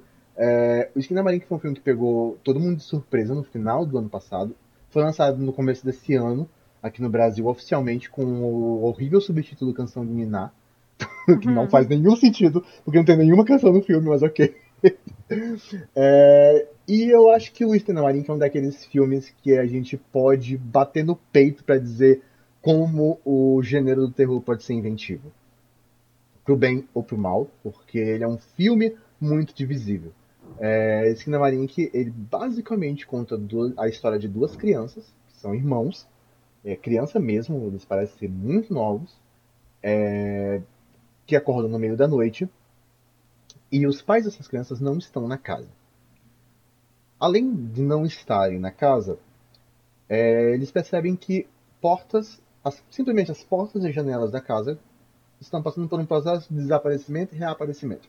E isso vira o palco, a casa vira o palco de um estranho universo ali para aquelas crianças, onde a gente não tem uma interpretação real do que está acontecendo, é, mesmo com algumas possibilidades interpretativas, não existe uma definitiva. É, meio que está havendo um conflito eterno entre luzes e sombras, as luzes da casa vão se perdendo, os objetos vão mudando de lugar, você nunca vê o rosto das crianças. É, até mesmo as poucas falas que o filme tem, ela possui legendas que estão ali de uma maneira que deveriam é, exalar uma neutralidade, mas que em momentos muito específicos elas fazem só piorar o nível de confusão do que a gente está vendo em tela. A gente não tem noção de tempo, a gente não tem noção de espaço. Em alguns momentos parece que se passou mais de um ano naquela casa e aquelas crianças estão lá. É, no começo do filme, o, a gente ouviu o pai delas falando mais ou menos que parece que para a mãe deles não precisa, não tem com que se preocupar. Um deles só levou um ponto, então é um pouco estranho tudo ali. É, eu gosto. O, nome do, do, diretor é o, o Khaled Warbal. Ele faz esse trabalho em Esquina Marink de deixar pra gente as possibilidades interpretativas desse filme. É, mais do que isso, ele também tem um método de filmagem que também é talvez o ponto mais divisível do Esquina Marink, a ideia de takes muito longos, com muitos acontecimentos, muitas, muitos momentos vazios sem acontecimentos é uma das principais reclamações do filme disparado. As pessoas falarem que Esquina Marinha é um filme muito parado, é, mas eu fui pego pela ideia de que esse parado é uma construção e às vezes uma armadilha para quem está assistindo, justamente ser pego de extrema surpresa pelos acontecimentos pontuais. É isso. O que eu acho que eu tenho para falar de Esquina Marink. É, curiosamente, foi um filme que foi feito para Shudder, se eu não me engano, é, e que custou 10 mil dólares mas e que vazou após a sua apresentação em Sundance, se eu não me engano. Eu estou só chutando aqui de memória mesmo, então não fui nem atrás dessas informações corretamente, mas o filme tinha sido apresentado em Sundance. Assim que ele foi apresentado, ele vazou na internet. A Shudder ficou com muita raiva, porque era um título que estavam apostando, mas ao mesmo tempo deu muito certo, porque só em bilheteria ou foi em venda é, fez mais de um milhão de dólares. Então a gente está falando de um filme que custou 10 mil dólares, fez um milhão em pouquíssimos dias um marco a ponto de chamar a atenção de influências do Brasil é, para ser lançado em cinema, em salas comerciais no nosso país. Um filme de terror experimental. Do, de, um dos mais pirados, inclusive, um dos mais difíceis de dizer é, ah, esse filme é bom, ah, esse filme é ruim. Eu acho assim, que na Marink um acontecimento. Por isso que eu digo, o, a minha admiração por esse filme não é pelo filme em si, mas por toda esse, essa esse momento de, de, de loucura que ele causou nas pessoas. O Ei Nerd, ele fez um vídeo sobre Esquina Marinha. Tipo, que diabos o Ei Nerd faria um, um, vídeo de Esquina Marinha que ele não, não, entende nenhum, nada interpretativo que não seja boneco dando porrada. então, a Isabela Boscoli fez um vídeo sobre Esquina Marink e ela, inclusive, ela tem uma fala que é muito repetida em várias críticas de Esquina Marink, que é esse filme ele converge com a ideia de um pesadelo infantil, de um trauma infantil. É, tem depoimentos de pessoas que não conseguiram terminar de assistir esse Marink por ele ter uma representação de um momento traumatizante da infância. E aí eu acho que esse é realmente o grande, é a minha interpretação de Marink, de que ele é isso. Ele é um pesadelo do mais puro, do mais tenebroso infantil colocado em tela, é, que nós mesmos não temos essa concepção de pesadelo infantil porque nós não lembramos. Uhum. Então, eu acho que esse trabalho do, do Kylie ele foi primoroso na ideia de construir isso, um pesadelo, um, um, pesadelo infantil onde nada faz sentido e ao mesmo tempo é extremamente aterrorizante. É, vale lembrar que, que, é um filme que você tem que assistir de um certo modo. Eu nunca teria ido ver esse filme no cinema, não faz nenhum sentido ver esse filme no cinema, na minha opinião. É, tanto que acho que até o Daniel já comentou que a, melhor maneira de ver esse filme é pega um notebook, pega um fone de ouvido, desliga todas as suas luzes e dá-lhe. Então, essa é a maneira de assistir Marink, de você sentir realmente o que está acontecendo. É, eu não vou nem dizer, ah, evita pegar o celular. Não, pega. Pega. Quando tu pegar, tu vai, tu vai levar o pulo do gato. então, é mais ou menos isso que eu tenho para falar de, de Esquina Marink. Eu só vou então fazer um comentário rapidinho aqui, porque é, eu, eu concordo com, com o que tu falou aí a respeito da, da.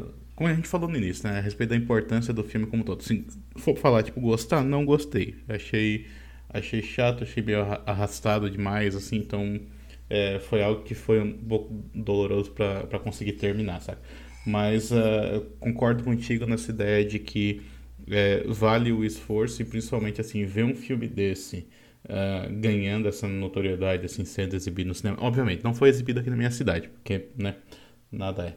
Mas, ah, mas ainda assim foi exibido em alguns cinemas tal. Então tipo eu acho que é, é, um, é um esforço louvável eu acho que, que é, tem o seu mérito por causa disso. Eu só vou eu preciso dar o um mérito para a tradução do do, do título nacional, porque, na verdade, Esquina Marink é o nome de uma canção popular infantil, tá? Só que normalmente ela é mais conhecida como Esquida Marink, tem um D no lugar do, do N ali, tá? Mas uma outra pronúncia para ela é Esquina Marink, é, escrita um pouquinho diferente. Então, e é aquela, aquela mesma música que fica passando, acho que na TV, se eu não me engano, que fica repetindo o tempo todo. Se eu não me engano, até a Xuxa já gravou uma versão dessa música, porque ela é, ela é bem conhecida. Uhum. Então, ela, é bem, ela, ela, era bem popular, tipo, principalmente das crianças, principalmente mais antiga. Então, uh, preciso. Olha, eu não achei que isso ia fazer isso algum dia, mas preciso dar o. É, a, a falar bem aqui da tradução nacional, porque eu acho que pelo menos ah, isso. Eu não gostei, não. Eles, não é foi uma tradução, Daniel. Eles colocaram junto com o nome. Então, mas eu acho que seria. tu preferiria que, que o filme se chamasse apenas Canção de Ninar? Parando para pensar, sim.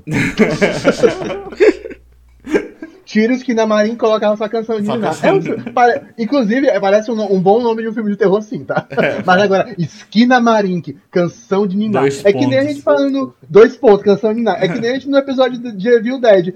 The Evil Dead, dois pontos. Uma noite alucinante. Porra, precisa tudo isso. um ou outro, tá? Eu entendo. tá? Ah, é The Evil Dead, A Morte do Demônio, Uma Noite Alucinante. Cara, que ideia. Que é um parágrafo título. Não, é um lead, não é um título.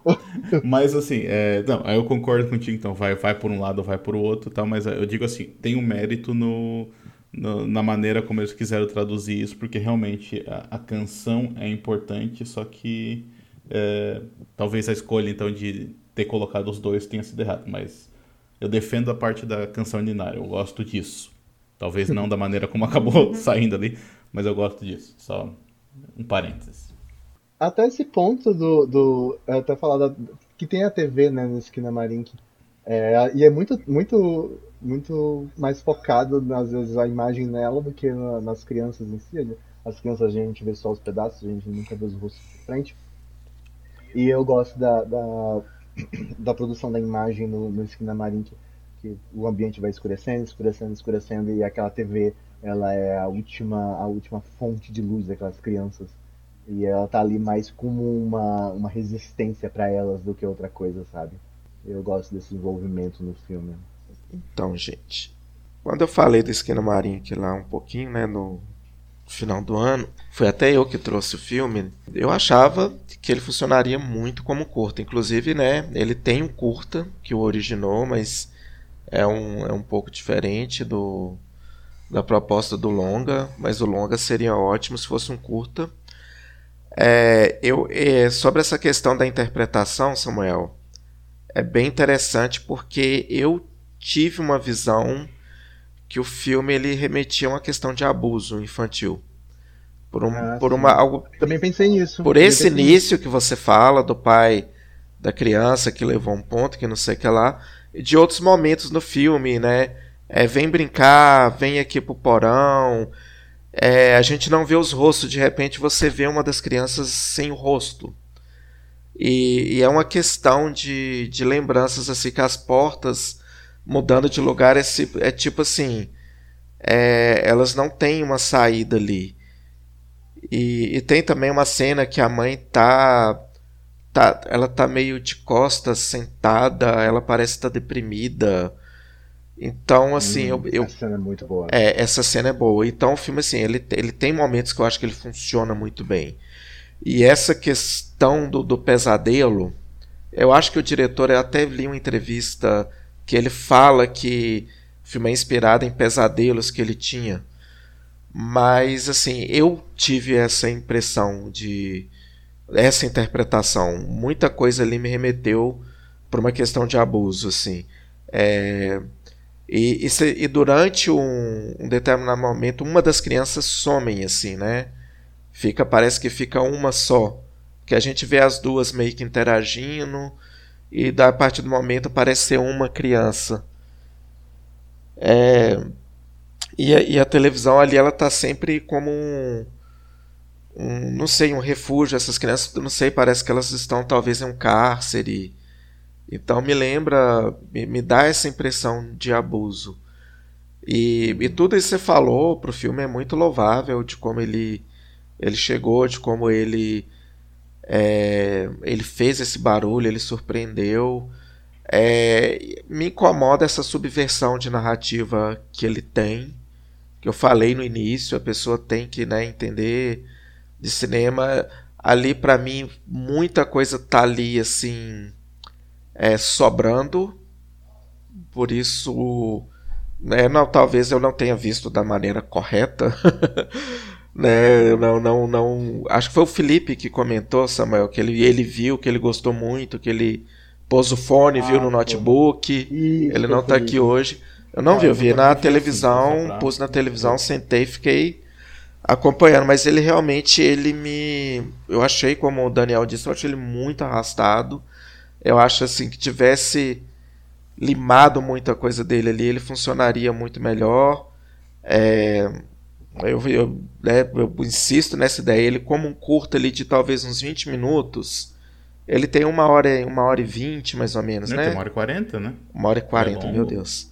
Ele é longo? É, eu, eu falo assim, com uma hora e vinte de filme, eu, eu acharia ele, assim, um, marco no, no, no, cinema mesmo, né? Até vou buscar esse curto. Eu tentei buscar ele, não consegui, não consegui assistir. Mas eu queria ver o curta para ver como que é, como que funcionaria, né? E o que que esse curta tem de relação com, com esse longa. Mas eu confesso assim que ele não me agrada. Ele me agrada em muitos aspectos também. Ele tem qualidades. Mas ele não me agrada nessa questão né, né da, da duração dele e o, o vazio né, que ele tem. assim né? O vazio dele para mim não se justifica tanto assim. Eu acho que é, ele tem momentos que ele é justificado, mas assim, ele parece uma eternidade, assim. Se essa foi a intenção é. do diretor, essa eternidade aí realmente pegou, mas não me pegou de forma legal, não. Eu não, não comprei muito essa ideia. É um filme eu me odeio, não tem muita essa não. Ah, com certeza. É. Muito bom, gente. Quando eu assistir, eu conto para vocês. Manda as impressões no grupo, senhor. Pode deixar. Bom, agora a gente vai correr porque temos meia hora só. Uh, vai, vai, vai. é só agora, só gostei, não gostei, pronto. não, a gente só tem mais um filme então para falar e que esse é que esse é o mais acho que porque eu não entendi nada, gente. gente, eu vi ele agora, agorinha mesmo, tá? Eu acabei agorinha, cinco minutos agora, agorinha. aquela, aquela hora que o Ivo tava offline é porque ele tava vendo o filme, então. tava terminando de ver o filme. assistir Outward, agorinha, agorinha. É isso. É, bom, vamos falar um pouco de The Outwaters, que é de 2022. Ele estreou em festivais em 2022, né? Mas acho que chegou pra gente esse ano, esse assim. Ano. Uhum. É, foi escrito, dirigido e estrelado também pelo Robbie Benfit. E é um filme que acompanha quatro pessoas que vão gravar um videoclipe no deserto de Mojave, né? Nos Estados Unidos. E coisas muito esquisitas acontecem. Basicamente, altas confusões, né? é. né? Altas, uhum. altíssimas. Eu quero conversar sobre ele porque eu ainda não cheguei a uma conclusão sobre o que eu achei. ah, eu, eu tava falando no, no começo que pra mim o The, The Watch Orders é o melhor filme de terror que eu assisti esse ano. É, é, um, é algo assim que me pegou, me surpreendeu muito. É, a, a Sil falou basicamente, ele conta a história de um, um grupo de quatro pessoas mas vale lembrar que desses quatro, dessas quatro protagonistas é, são dois rapazes, esses dois rapazes são irmãos. A cantora, que é a moça que estão indo gravar o videoclipe, é a namorada do irmão do protagonista mesmo. Não, é não é? O, o... Eu acho que não é. O protagonista é gay. Ah, não, é, é, isso. Eu tô dizendo, o, o, a cantora é a namorada do irmão do protagonista. Eu acho que não. Não, gente, ó, vamos Eu lá. acho que São ninguém dois é namorado irmãos. de ninguém ali. Dois? N- Não são Não, a casais. Michelle é namorada do Rob. Eu- É, é namorada. O, o Rob é gay. Não, não é, não é o Rob que. Não é o, no- aí tá confundindo. É porque são. Cadê? Cadê o- o- os atores? Peraí. O Rob é o É diretor. o Rob e o Scott, que são dois irmãos. O Isso. diretor é o que tá com a câmera na mão. É o Rob. É o Rob. Que é o Rob. O, aí tem o Scott e a, a Michelle, né? A, a- Que é a a maquiadora. Michelle é namorada do. Não, a, a Michelle, que é a loira, a cantora, é a namorada do Scott. Eu acho que a- não, tá? Eu o acho que Robin. é. O Scott... Não, o Scott não é o que, tá, o que tá com a câmera. O Scott é o motorista. Isso, o Scott basicamente é motorista, assim, ele não faz nada, né, na verdade. Sim. Que cuida do som E pra também.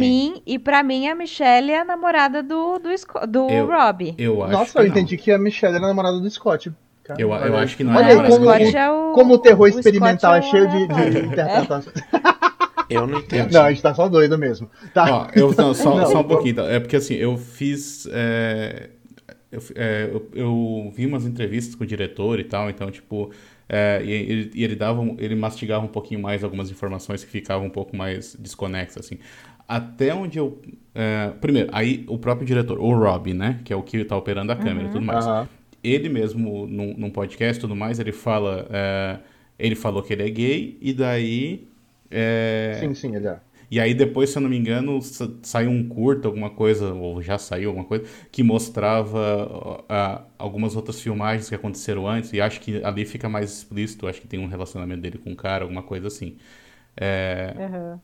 Pelo menos foi, foi o que eu entendi. Tem, tem uma hora até que ele, ele, participou de um podcast, assim, que era, tipo, falava sobre filmes queer e coisa assim, né? E daí ele, aí alguém até comentou que, ah, mas ah, não dá pra perceber nada, tipo... Aí ele, como não? Tu não me viu dançando naquela cena na cozinha? Tipo, pra dizer que, tipo, era onde, onde ele, onde dava pra perceber. Não, não- realmente não dá. Então, eu só sei disso porque ele falou em entrevista, tá? Mas a questão do relacionamento deles, é, a- eu vi esse filme acho que umas duas vezes, eu vi umas entrevistas tudo mais. Até onde eu sei, ninguém tem relacionamento com ninguém ali. É, Eu não sei então se foi a legenda que eu peguei que deu essa imagem. Tá? Pode ser, porque ele Mas- mesmo brincou nessa entrevista em que ele fala sobre essa questão assim de, do terror queer e tudo mais. Ele falou, ele brincou que ele falou assim: é, eu li uma crítica hoje dizendo que era dois caras que vão pro deserto com as suas namoradas e ele ri quando fala quando fala isso, sabe? Porque tipo, ele falou não, não tem nada disso ali. É, basicamente, até onde eu sei, o irmão dele tá ali só pra dirigir o carro. Tem a amiga que É. tá pra fazer a maquiagem e ele tá filmando o o, O videoclipe da o videoclipe da amiga dele. Eu não sei nem qual é a relação que tem entre a, a cantora e o irmão dele. Não sei se eles se conheciam antes disso, porque é, o filme ele pula muita coisa, ele deixa muita coisa em aberto, né? Ele não dá muita informação. Então, mas na minha interpretação não existe relacionamento ali entre eles, a não ser o fato de ter- terem dois irmãos. É o máximo que tu tem de relacionamento. Até onde eu sei. Mas já até adiantando, é, eu, eu ia entrar nesse tópico das entrevistas e declarações do, do Rob. Que ele, ele faz. Ele, ele responde muitos fãs no Twitter. E ele vive. No, tá, tá chegando, chegou num ponto que ele- o que ele fala não tá mais confiável. é, não, mas eu Porque peguei ele tá anteriores. assim. Ele tá amando. mas Eu acho que já não valia nessa época, Daniel. que ele tá amando confundir a mente de todo mundo.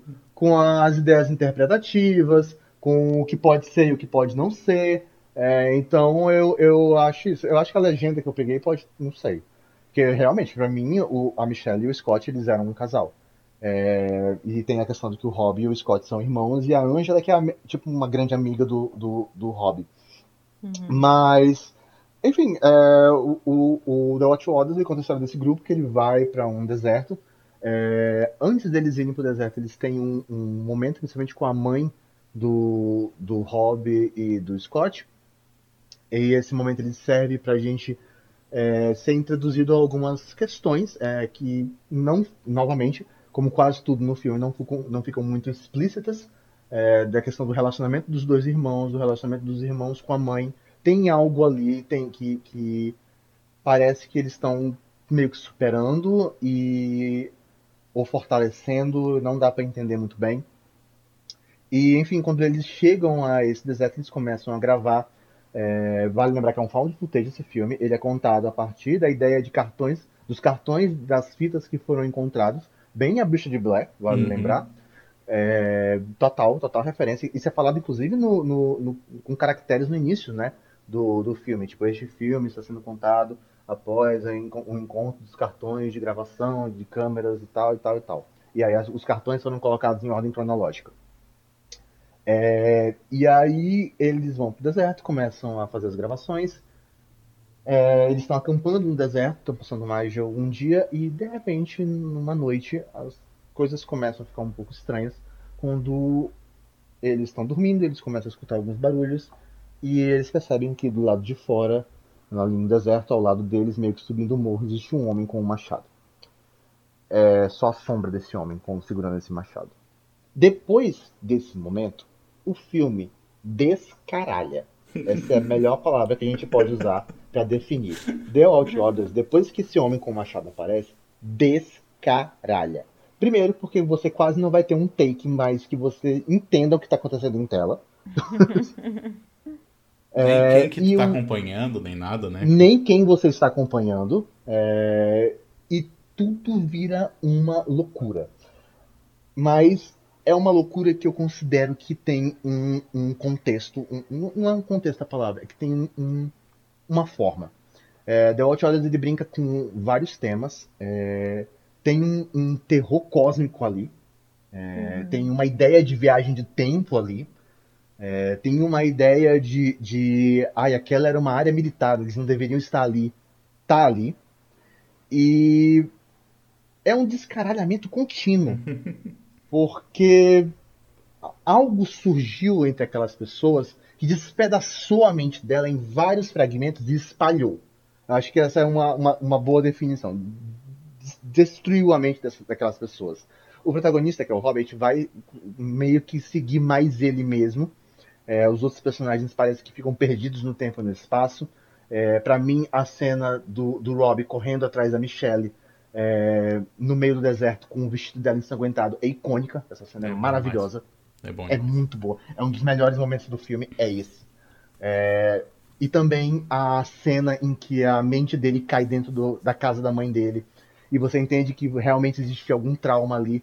E o que aconteceu entre eles ali é, é- amplificou esse trauma. De uma forma muito surreal. Porque parece que é um. Parece que eles estão dentro de um avião, na verdade estão dentro da casa, e ele está tentando dialogar com o irmão dele, mas o diálogo não acontece. Enfim, é, é- é loucura, loucura, loucura. E. Nossa, eu, eu imitei o Luciano Huck, que merda.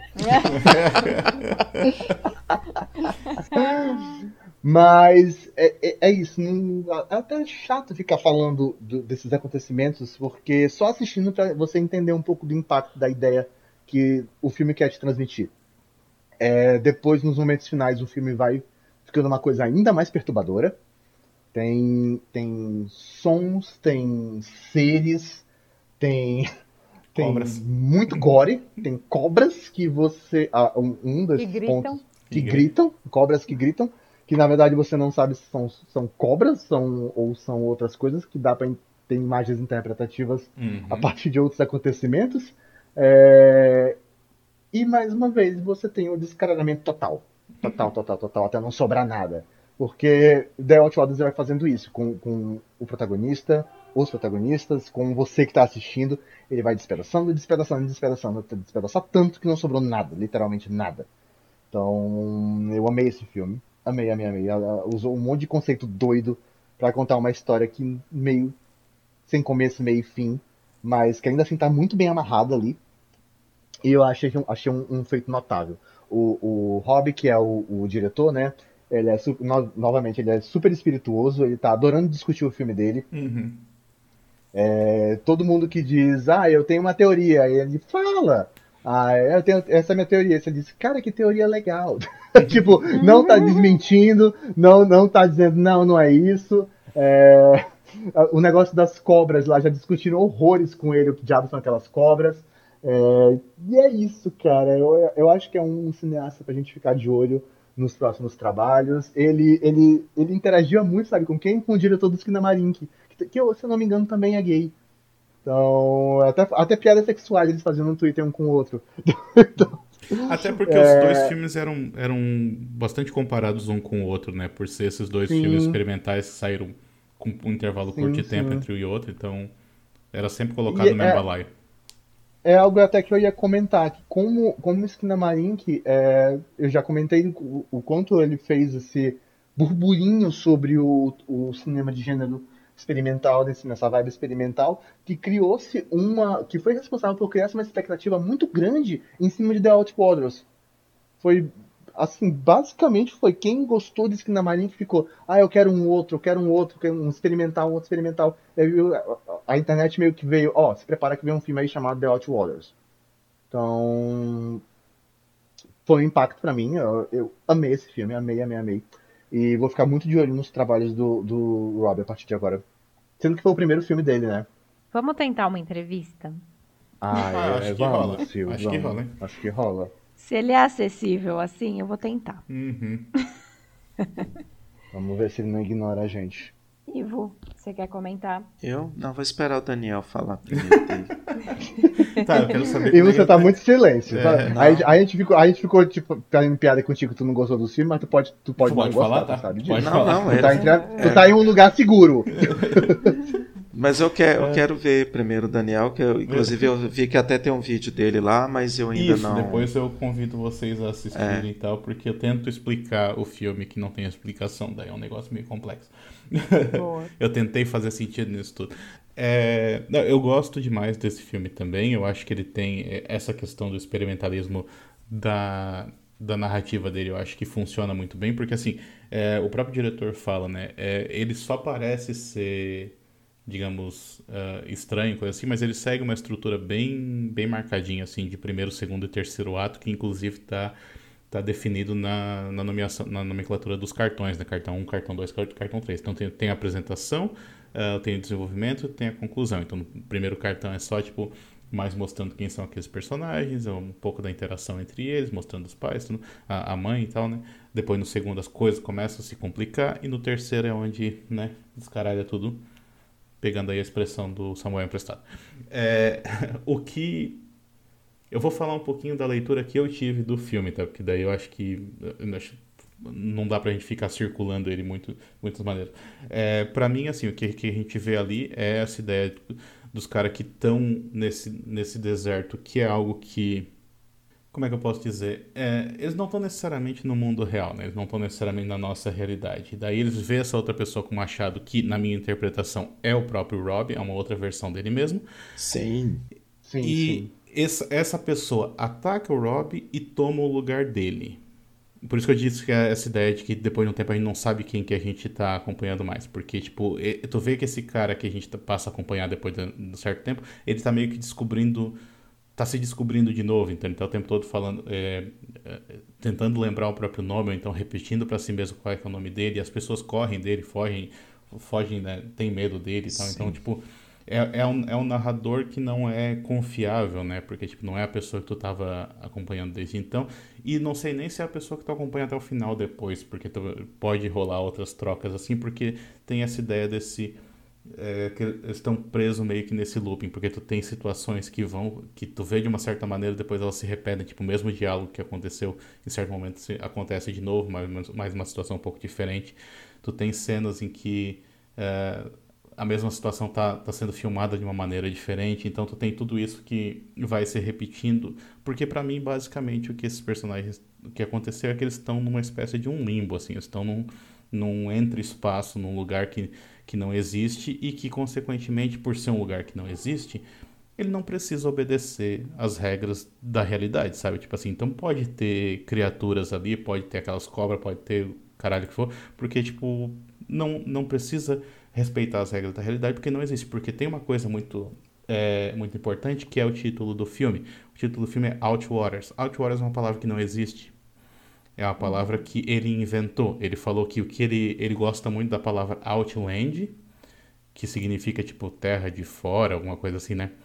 É, terra distante. E aí ele pegou essa palavra e mudou o, o land por waters, e aí virou Outwaters. Ou seja, toda a base do... E ele construiu o filme em cima do título. Ele tinha ideia pro título e ele não tinha o filme ainda, então ele construiu o filme depois. Então toda a ideia do filme é baseado numa, numa palavra que não existe. Então, tipo, consequentemente, o filme não precisa obedecer as, as regras da realidade. Então, eu fui nesse sentido, assim, de não querer necessariamente explica, entender cada detalhe do filme, mas ir mais pela experiência, sim, pela loucura que o filme é, e ele é uma loucura mesmo, por isso que eu gostei tanto. é isso. Foi rápido, hein? Ó. Sim. Bom, é, então assim, ó, eu, eu imaginei essa teoria sua aí, é, é, Daniel, dessa questão do, do cara com o machado, seu próprio Rob uma outra versão dele, o Rob mal, assim, de um universo paralelo. Eu tive essa impressão também. Eu, eu tive a impressão que eles estavam ali em um colapso de, de universos. É, tinha, tinha tem um universo colapsando ali. Tanto que tem até essa coisa do horror cósmico ali. Tem umas criaturas, tem um momento que tem um, um ataque ali estranho, né? De, de, de criaturas, assim, à espreita. O que para mim ficou meio. Eu fiquei meio ok, mas e aí? Né? Não que eu não goste de filme que não tenha é, explicação, que seja difícil de entender, mas o, essa questão do. Né, de, desse universo paralelo se colapsando, eu acho que aí entra uma coisa que vem do Lovecraft também, que é a loucura do personagem. Eu acho que esse momento aí, o o Rob ele também está num momento de, de loucura que pode ou não esse esse Rob que ele vê com o Machado talvez seja ele mesmo ou talvez não fosse um outro ele então o filme ele, ele realmente ele abre essa questão né, para interpretações mas assim o que realmente me, me incomodou nele né de eu, de eu não ter curtido muito comprado essa ideia dele foi a, a execução da, da descaralhada, assim. Eu fiquei muito perdido, assim, de não ver muita coisa em tela, assim. Eu entendo que aí é aquela coisa da Bruxa de que tinha esse conceito também, mas o Bruxa de Blair, para mim, ele é, ele é mais claro nisso e ele ele tem um, um final ali que ele ele faz uma ligação de várias coisas que ele traz durante o filme assim que funciona, né? Ele inclusive tem coisas que se assemelham muito a Bruxa de Blair, né? Um, um ataque das barracas, a correria, a gritaria. Mas, mas isso em um certo momento a Bruxa de Blair tinha isso, mas ele voltava para um, uma coisa mais visual. Esse ele fica muito tempo de você ver só um rastro de sangue no filme, assim, uhum. por muito tempo. É, eu, eu entendo que era. interromper rapidinho é, uma coisa. Pode, pode ser. Pra complementar o negócio. Porque eu acho que faz todo sentido isso que tu falou, porque é o seguinte. Eu, eu concordo contigo na questão do. A Bruce Blair, ele parece. Ele, ele, não, ele não, não soa, digamos Uh, não vou dizer amador, né? Porque não é o caso, mas tipo assim, mas Sim. ele soa muito bem planejado a Bruce Blair. Uhum. E eu acho que tem uma Sim. diferença muito uhum. grande aqui na maneira como foi feito, que a Bruce uhum. Blair ele tinha, sei lá, não sei quantas horas de gravação que, ele, que eles tinham feito, mas tipo dezenas de horas de gravação que eles condensaram em um filme de uma hora e vinte, sabe? Então eles tiraram muita coisa, eles pegaram só esse. O, no caso do Outwaters é o oposto, tipo, ele tava editando e aí ele percebia que estava faltando coisa, ele voltava pro, des pro deserto para filmar mais. Então ele ia acrescentando coisa. Eu acho que é aí é que tu, uhum. tu tem essa sensação de que realmente ele tá meio que enrolando, sabe? Eu concordo contigo, porque nesse sentido ele parece muito Skin Marink, assim, de que tá se Sim. aproveitando do fato de que não, não dá para ver nada para botar qualquer coisa, né? É, é, é, essa questão me, realmente me incomodou um pouco. Ele fica ali muito tempo com aquela, aquela lanterna ali que a gente não vê o que está acontecendo, uhum. é, não me incomoda ali porque eu entendo que é o, a visão dele. Mas esse não ver o que estava acontecendo, para mim ficou muito tempo assim em, em exposição. Me incomodou isso, a, a ideia eu acho é assim, ok, né? Um, praticamente falta footage mesmo. Né, conhece os personagens, depois do que está acontecendo ali, a gente vai acompanhando. E em determinado momento eu entendi que é, é, uma, é uma despirocada mesmo do, do uhum. Rob. Ele ficou totoca da cabeça, ele saiu. Totoca e, da a... cabeça, voltou. É, voltou, voltou gente. E, e, ele, e ele sai ali, só que assim, é, ao mesmo tempo, isso se, essa minha teoria ela se contradiz porque é o que está na câmera, né? Então, o que a gente vê ali que está na câmera. Então, a gente vê algumas coisas ali na câmera. A gente vê um, a gente vê uns tentáculos abraçando lá, é, né, atacando os personagens, né? A gente vê um, um momento de volta Por isso que eu falei, eles estão em outra dimensão, a gente vê um momento de volta. E o próprio Rob se filma, né, com o Machado, que na, pra mim é, é ele mesmo, né? Então é uma coisa que é, é, uma, é uma teoria de, de loucura, até mesmo de uma coisa psicológica, mas que eu não consigo sustentar ela por causa disso, porque o filme se baseia nos cartões encontrados, assim. Então, é uma teoria minha que ela não é embasada, o filme ele é o que está ali mesmo. uhum. Acho que entendi melhor agora. eu compartilhei meu vídeo lá no grupo, tá? Depois vocês dão uma olhadinha, é. que deu uma trabalheira desgraçada pra fazer aquele negócio. Vamos ver. Quero ouvir a opinião de vocês depois. Beleza. Vai lá, Samuel, sua menção, então. A minha menção é um filme que eu nem sei se pode considerar tão assim terror experimental, mas eu vi ele numa lista e disse: Meu Deus, eu amo esse filme, eu amo com todas as minhas forças. Eu amo assim, de meu Deus, esse filme me marcou pra caceta, que é O Demônio de Neon, do Nicholas Wide Refn. Eu tenho uma paixão pela cinegrafia toda dele. É, acho filmes Esse assim, filme é bom. Com, é uma, com narrativas, com, com, com recursos narrativos e visuais, principalmente. Eu acho que ele é capaz de, de colar as duas coisas de uma forma absurdamente boa. Mas em Demônio de Neon, para mim, ele chegou no ápice de fazer um, um filme de horror. É, e tem esse, essa ideia assim, de terror experimental, de uma, uma modelo, uma jovem em ascensão, que tem uma beleza tão poderosa, tão poderosa que ela impacta todos ao seu redor apenas por essa beleza, mas não de uma forma exatamente positiva, não de uma forma exatamente negativa. Ela simplesmente desperta desejos e obsessões dentro das pessoas que saem do controle de tudo que está ali. É, acho que o Demônio de Neon tem uma, uma composição de imagens, de trilha sonora é, e principalmente dos recursos narrativos, porque você pensa que o filme vai se caminhar para uma coisa e ele se encaminha para outra completamente diferente. É, é, um filme que é estrelado pela Ellen Fanning, eu acho que no melhor papel da vida dela, não, não, não, chega perto de fazer mais nada de entregar uma atuação como ela entregou nesse filme. Tem participação especial do Keanu Reeves, e a música de encerramento é da Cia, que fez uma música exclusiva para esse filme. É, só assistindo mesmo para entender o, o, sentimento surreal, que acho que a melhor palavra é essa, surrealidade que vem do Demônio de Neon. E eu fiquei fascinado, filme é uma obsessão na minha vida. E como filme experimental ou não, eu só vi nessa lista, mas eu disse, então eu vou, vou falar dele sim. eu acho fica essa menção extremamente honrosa para esse filme do, do Nicolas. Assistam os outros filmes dele também. Cara, eu acho a cenografia dele sensacional. É, o, o Only God Forgives, meu Deus, e o Drive, claro, o clássico dos clássicos. Então fica aí a dica. Muito bem. E você, Ivo? Minha dica é uma série. A gente vai, vai ter um programa sobre David Lynch, mas a gente não pode falar de filmes experimentais sem falar de David Lynch, né? Uma das menções seria o Razorhead, mas a minha vai ser uma série, uma websérie que ele lançou que é Rabbits. Nossa. Que ela foi exibida em 2002 e ela é, é muito. Eu, eu não tenho certeza se ela tem completa no YouTube, mas eu acho que tem. É, essa trechos, de, trechos dessa série aparecem no filme dele, é, O Império dos Sonhos.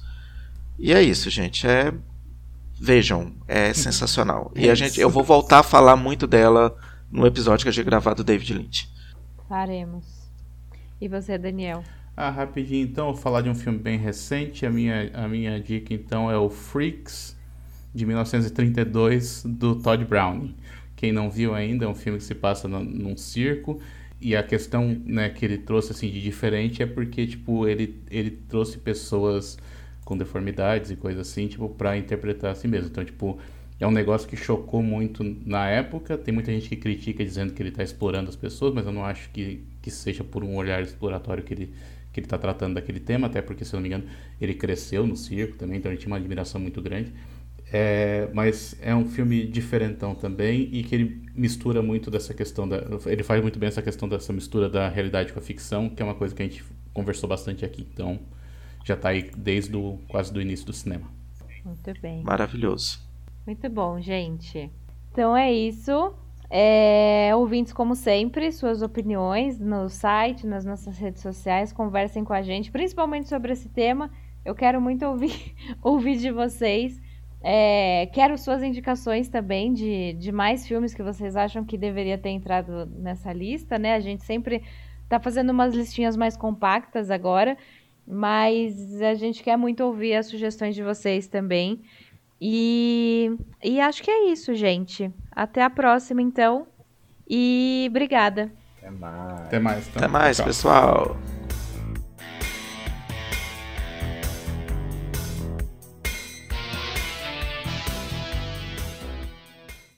Gravando. Gravando.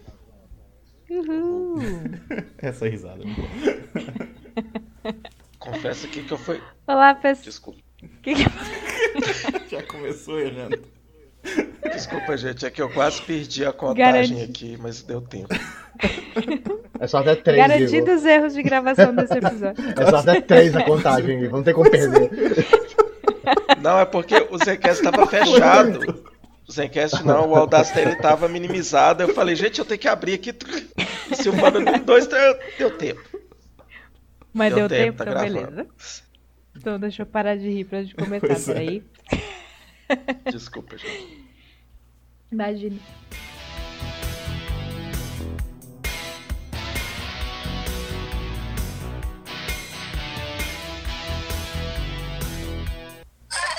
Muito bem. O que, que foi isso? O que foi isso?